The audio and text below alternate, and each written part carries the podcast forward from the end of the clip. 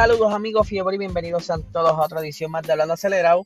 En esta ocasión vamos a estar resumiendo lo que fue el Gran Premio de Mónaco. Pero antes de comenzar, voy a estar felicitando a los pilotos Brian Ortiz y Víctor Gómez, quienes estuvieron corriendo este fin de semana en la Copa Lamborghini Super Trofeo, donde Brian Ortiz el sábado ganó esa carrera y Víctor Gómez obtuvo segundo lugar. Y el domingo, Víctor Gómez gana la carrera y Brian termina en tercer lugar. Así que muchas felicitaciones. Estamos muy orgullosos de ustedes, los boricuas estén representándonos allá, así que sigan dándole duro como saben hacerlo. Pero antes de entrar de lleno a la carrera, vamos a hablar un poquito de lo que fue la práctica y la quali. En la práctica vimos, en la práctica 2 y la práctica 3, que Ferrari tenía mejor ritmo. Y vimos a Carlos Sainz súper rápido, Leclerc estaba rápido, incluso hasta Max estaba peleando con ellos entre los tiempos. Pero lo que fue de ahí para abajo, lo que era Sergio Pérez, Bottas, Hamilton, están como que un poquito perdidos, no se veían mucho. Incluso Hamilton si en un momento dado llegó a colocarse cuarto, pero luego de eso lo que era séptimo, séptimo, séptimo, sexto, séptimo, estaba bien perdido. No sé qué fue lo que le sucedió.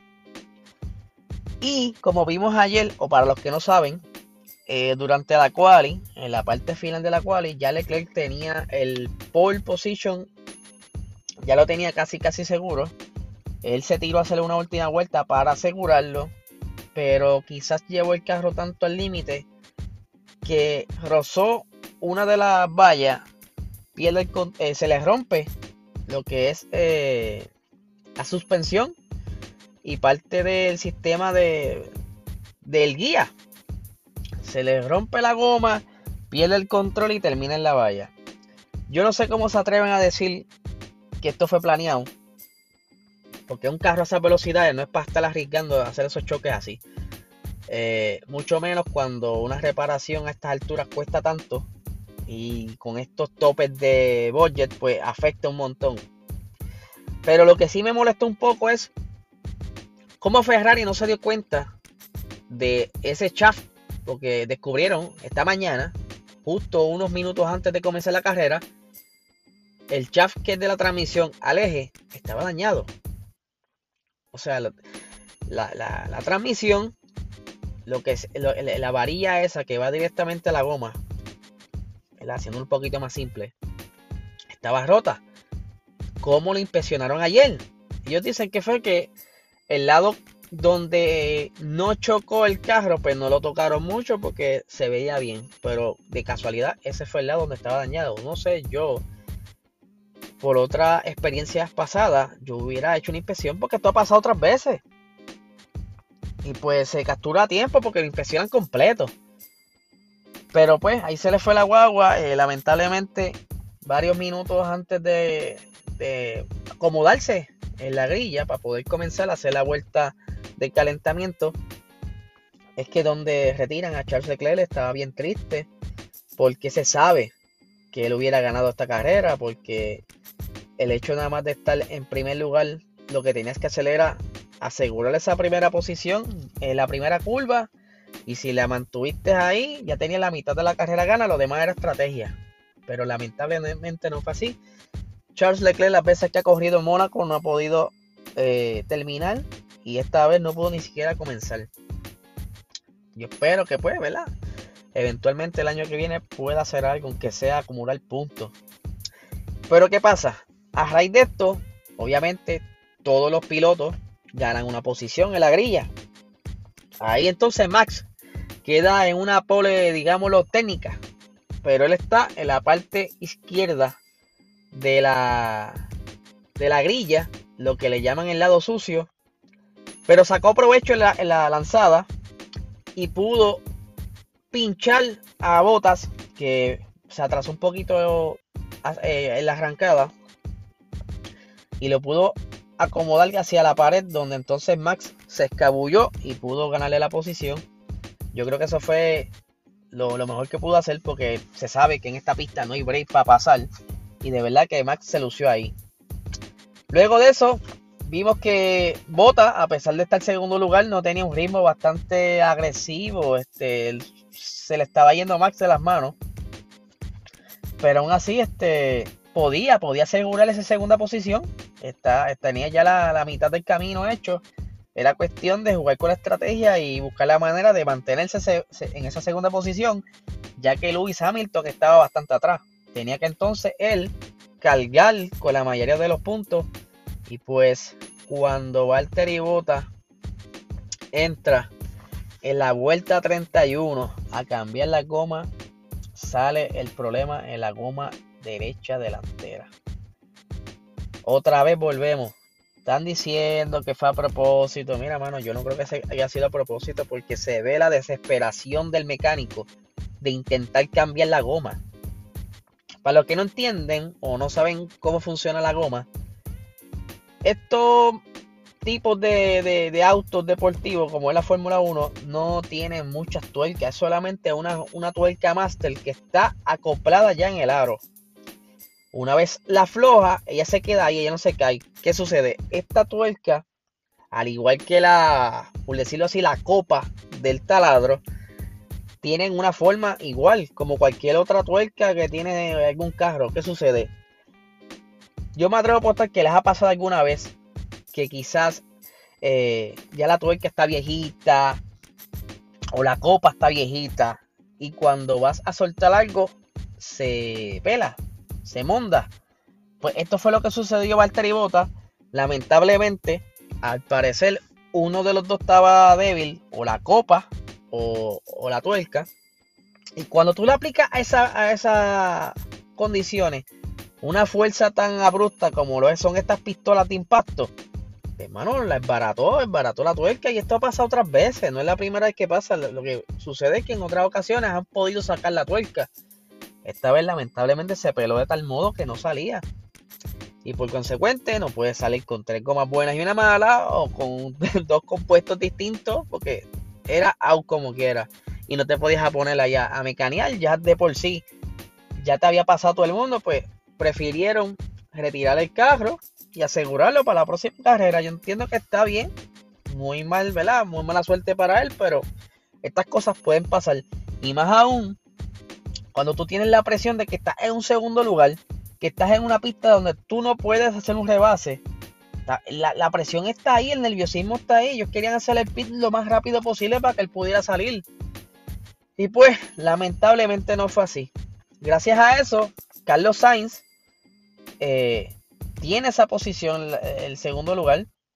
Y lo hace también porque él jugó con la estrategia. Carlos Sainz, este Ferrari le salió el undercut él, aunque él arrancó tercero, con esa situación de Valtteri Bottas se aprovecha y a pesar de que tuvo problemas en un momento dado con la temperatura y los neumáticos, pudo mantenerse en esa segunda posición luego de salir de pit, ya que el undercut le funcionó.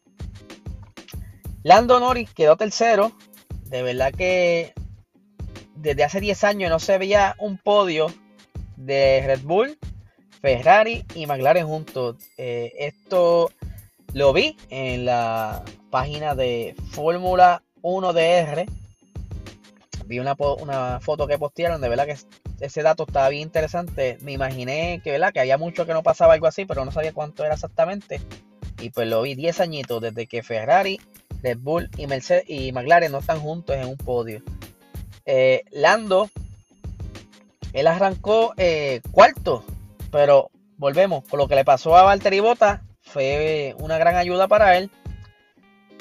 En un momento dado estuvo quizás eh, como temeroso cuando entró a pit y obviamente esta, esta pista no, degrada mucho los neumáticos, así que puede ser una, sola entrada pit.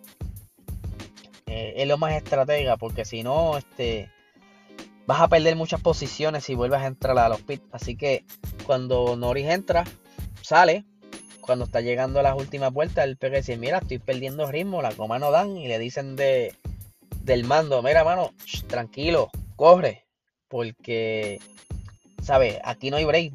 después que tú te mantengas ahí, no hay break porque para pasarte es bien difícil, así que de un momento dado parece que se le olvidó a Norris ese, ese dato, pero lo logró logró mantenerse ahí, defenderse de Checo Pérez, aunque no, hubo ningún momento en donde hubiera una oportunidad de cacería, porque yo lo, más cercano que lo vi fue como un segundo y pico. Así que no hay break para DRS, que donde pudiera quizás pasarle fuera en la, en la parte donde está la meta, que es DRS, es donde activa. No había break. En esta pista no hay break. Así que estamos muy contentos por ese podio de Max, Carlos Sainz y Lando Norris. Checo Pérez en la cuarta posición, él comenzó octavo. Pero entonces el juego de estrategia eh, lo ayudó bastante. Durante un momento dado estuvo liderando, que pudo entonces ayudar a Max para él hacer la estrategia y mantener esa posición guardadita ahí, en lo que más cambiaba. Y entonces después entró Checo en el lap 35 y es donde Max eh, vuelve a retomar su, su posición. Así que hizo un buen trabajo este fin de semana Checo se recuperó muy bien porque no es fácil este, en, Mónaco de octavo a cuarto. Aunque volvemos, se sabe que fue por la estrategia. Eh, de verdad que hizo un, bastante, un buen trabajo, trajo buenos puntos.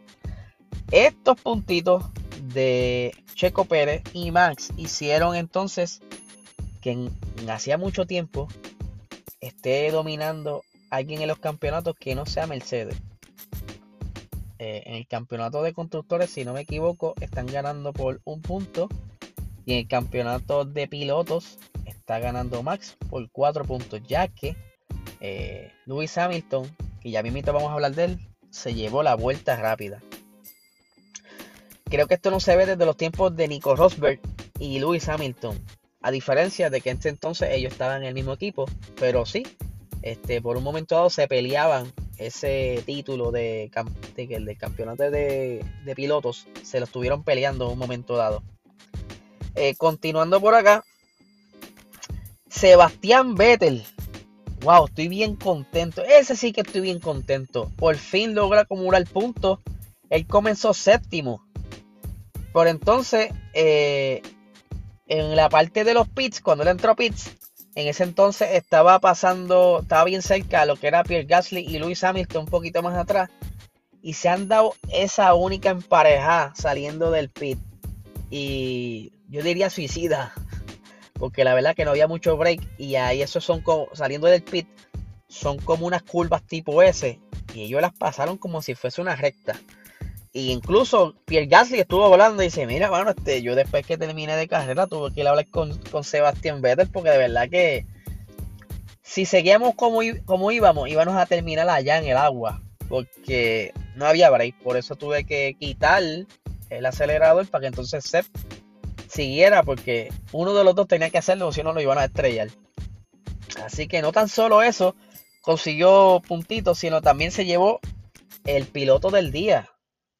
La verdad que Sebastián levantó nostalgia entre los fanáticos y votaron por él para que fuera el piloto del día. Bien ganado, de verdad que sí hizo un excelente trabajo.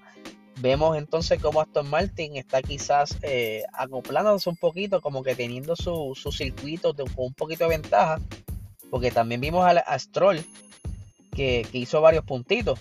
Así que continuamos por aquí. Pierre Gasly como mencionamos, eh, Vettel le ganó la posición de una manera increíble, pero Pierre Gasly había arrancado quinto. Eh, perdió ahí unos puntitos, pero eso está muy bien. Eso está muy bien porque le hacían falta esos, puntos y, la posición 6 de verdad que es bastante buena. Lewis Hamilton. El pobre Lewis, como dijimos ahorita, él no, no, se sintió bien en todo, el, fin de semana. Él estaba como que perdido. Yo no sé, alguna excusa dará. No sé. Ustedes conocen a Hamilton. Oye, yo lo digo relajando, no me lo tomen a mal. Saben que Luis Hamilton, a pesar de todo, es tremendo piloto, pero me gusta relajar mucho con él. Porque siempre sale con una lloradita. Hoy estuvo ahí llorando por la radio traté de buscar qué fue lo que está diciendo. Lo único que alcancé a escuchar fue o encontrar en internet fue que estaba quejándose por lo que había sucedido con Valtteri Bota. Eh, pero sí sé que también estaba quejándose por otras cosas. Yo no sé si eran los neumáticos, pero pues tuvo, tuvo de quejón hoy. Él, pues, obviamente, por la situación de Charles Leclerc, eh, estaba inicialmente para arrancar séptimo, pero pudo eh, comenzar sexto en la vuelta 30, él fue el primero que entró a pits, intentando hacerle un undercut, para quizás después acomodarse un poquito más adelante, pero obviamente no le salió. Y luego más adelante, en la vuelta 68, yo creo que fue el único que entró dos veces a pit hoy. Él logró hacer un espacio entre, entre él y Lance Troll. Y entra entonces por, para ese último stint para montar la goma soft, la goma roja, la goma blanda. Para entonces llevarse la, la vuelta rápida, que por cierto es el lap record con un minuto con 12.909. Así que no, no podía irse sin hacer ruido. Hizo el, récord en la pista. Muy bien por él. Octavo lugar tenemos a Lance Troll. Eh, que comenzó 12. Y aún así logró acomodarse. Y eh, yo me imagino que algún momento de la estrategia lo ayudó. Entonces quedó eh, octavo, que son unos buenos puntitos. seguido, seguido de Esteban Ocon, que terminó 9. Él había comenzado décimo. Pero volvemos, ahí en ese entonces lo ayudó lo que fue la situación de Bota, eh, perdón, la situación de Charles Leclerc, ahí lo ayudó un poquito. Eh, y alcanzó llevarse unos puntitos por lo menos para el equipo del Pain, que también le hace falta. En la posición número 10 tenemos a Antonio Giovinazzi. De verdad que Alfa Romeo, ese motorcito que le pusieron Ferrari, está haciendo un buen trabajo. Acumuló un puntito Kimi, pues, bueno, pudo hacer mucho ahí, pero se, quedó junto a su compañero, llegó 11. Eh, Giovinazzi había comenzado noveno. Eh, parece que durante la estrategia, pues, perdió una posición. Pero Kimi sí pudo hacer algo, él comenzó 13 y pues terminó 11, así que algo es algo. Está, está batallando ahí, este circuito no es fácil y se requiere de mucho mucha, un buen balance en el monoplaza.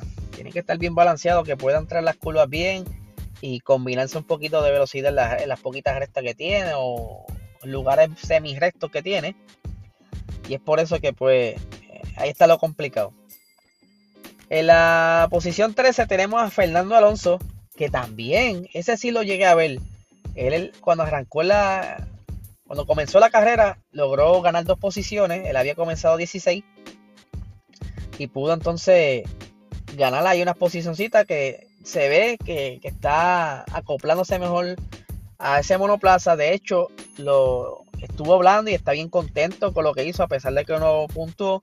Está bien contento en su trabajo, se siente más cómodo, que eso es lo que él necesita entonces para ir sacándole jugo a ese Alpine y eventualmente, porque todavía falta un montón de carreras. Y yo me atrevo a apostar que como pasó ahora con Ferrari, que este fue su circuito donde ellos se sintieron cómodos, así va a haber otros circuitos que quizás algunos equipos luzcan mejor.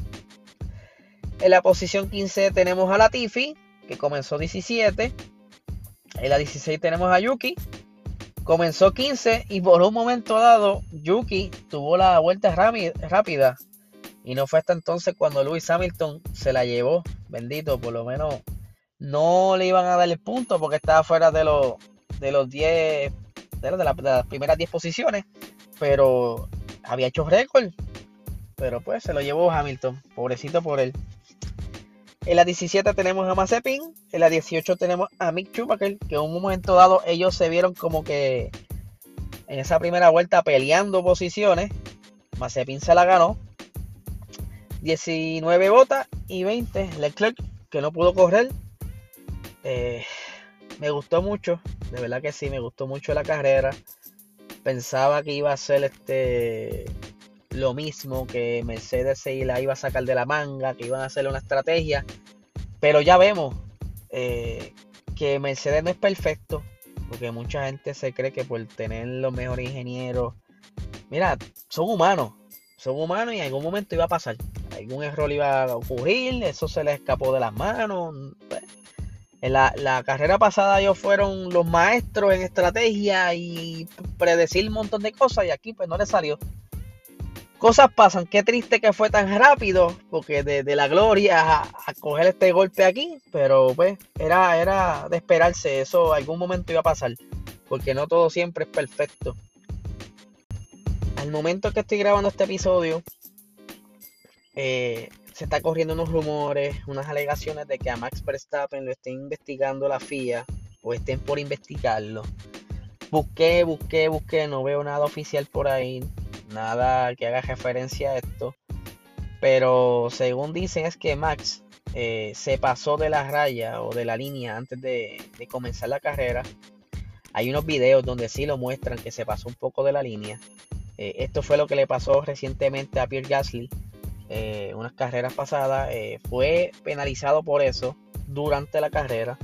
Porque se dieron cuenta y durante la carrera lo investigaron y le, le dieron la penalización de 5 segundos.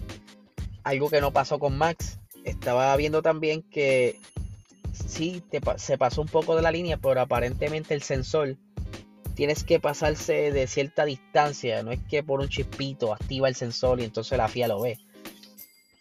Es que, pues sí, se pasó un poco, pero aparentemente no es lo. Está dentro de ese margen. Eh, pero de ser penalizado, estaba investigando un poquito y hay tres tipos de penalizaciones. La tercera no la noté, no la tengo ahora mismo a la mano pero las primeras dos penalizaciones son los 5 segundos que le dieron a Pierre Gasly, que ya hay precedente. Y la segunda penalización sería 10 segundos. Si le dieran los 5 segundos de penalización, eh, Carlos Sainz terminó a 8 segundos de Max. Eso pues no le afectaría, pero si le dan 10 segundos de, penalización, sí le afectaría, perdiendo esa victoria. Y entonces Carlos Sainz subiendo a ese ese primer lugar. Pero, como dije, al momento que estoy grabando esto, no hay nada por ahí. No intenté y espero un, espero un rato a ver si se desarrollaba alguna noticia, pero no. Vamos a ver si durante el día durante la noche sale quizás algo, aunque sea aclarando esto. Eh, pero pues espero que no pase porque creo que Max se ganó esa, esa carrera, aunque estén diciendo que fue simple suerte, olvídate, estuvo ahí, la defendió. Así que no, no, se puede decir, hay que ser machito para, para defenderte ahí, no chocar, esa pista es bien difícil, eh, mantener ese monoplaza con todos los parámetros necesarios para entonces ganar esa, esa posición. Así que no es fácil, mi gente. A veces hablar de atrás es más fácil que estar montado. Así que hay que analizar un poco más la situación. No, no crean que es suerte. Sí, es verdad que lo de Leclerc le, le dio un poquito de ventaja, pero no es que fue suerte y que entonces fue una victoria puesta en bandeja de plata, porque él aún así se defendió de Bota y que, que Bota si se hubiese avispado un poquito le ganaba la posición. Pero nada, vamos a dejarlo por aquí, porque ustedes saben que a mí me gusta hacer el resumen un poquito corto, no quiero tomarle mucho tiempo. Pero antes de despedirme, quiero mandarles un saludo. Y si se me quedó alguno, por favor, perdónenme, porque de verdad traté de capturar todos los nombres posibles de los que estuvieron compartiendo conmigo durante la carrera y durante la cual y estos días de este antes de la carrera estuvimos intercambiando quizás entre comentarios, eh, mensajes DM. Eh, de verdad que la pasé súper y esto eh, llena mucho, llena uno de mucha alegría porque son muchas personas las que nos escriben y nos envían chistes o nos envían posts para que demos la opinión. De verdad que es algo bien interesante, así que no, quería terminar este episodio sin saludar a todo este y Vuelvo y repito, si se me quedó alguno, perdóneme, les mando un abrazo como quiera. Así que comienzo con la listita por aquí. Tenemos a Guillo de G90, de G90 PR, que hemos estado vacilando todos estos días. Tenemos a Speed Lover, tenemos a Daniel Canales, a Sly Juan, a Betsy, a María Cartagena, a Alexis Omar, a Noel Alemani, a Randy Graham, a Manuel Amalbert, a Félix de Fórmula 1 PR, a Tatiana Rivera, Sebastián Baez, Estol Ruiz, Cristian Ramos, Jan, Jean Paul, Miguel Lizaldi, Edwin Gabriel y Axel Ortiz. De verdad les mando un abrazo y muchísimas gracias por darme el apoyo. Sé que se me tiene que haber escapado uno y perdónenme, pero de verdad que esto vale mucho. Se los agradezco con el alma. Eh, y esto es para ustedes. Vamos para adelante, que hay Fox Talk, hay hablando acelerado, hay de todo para ustedes. Así que Vamos a pasarla bien y que tengan una excelente semana.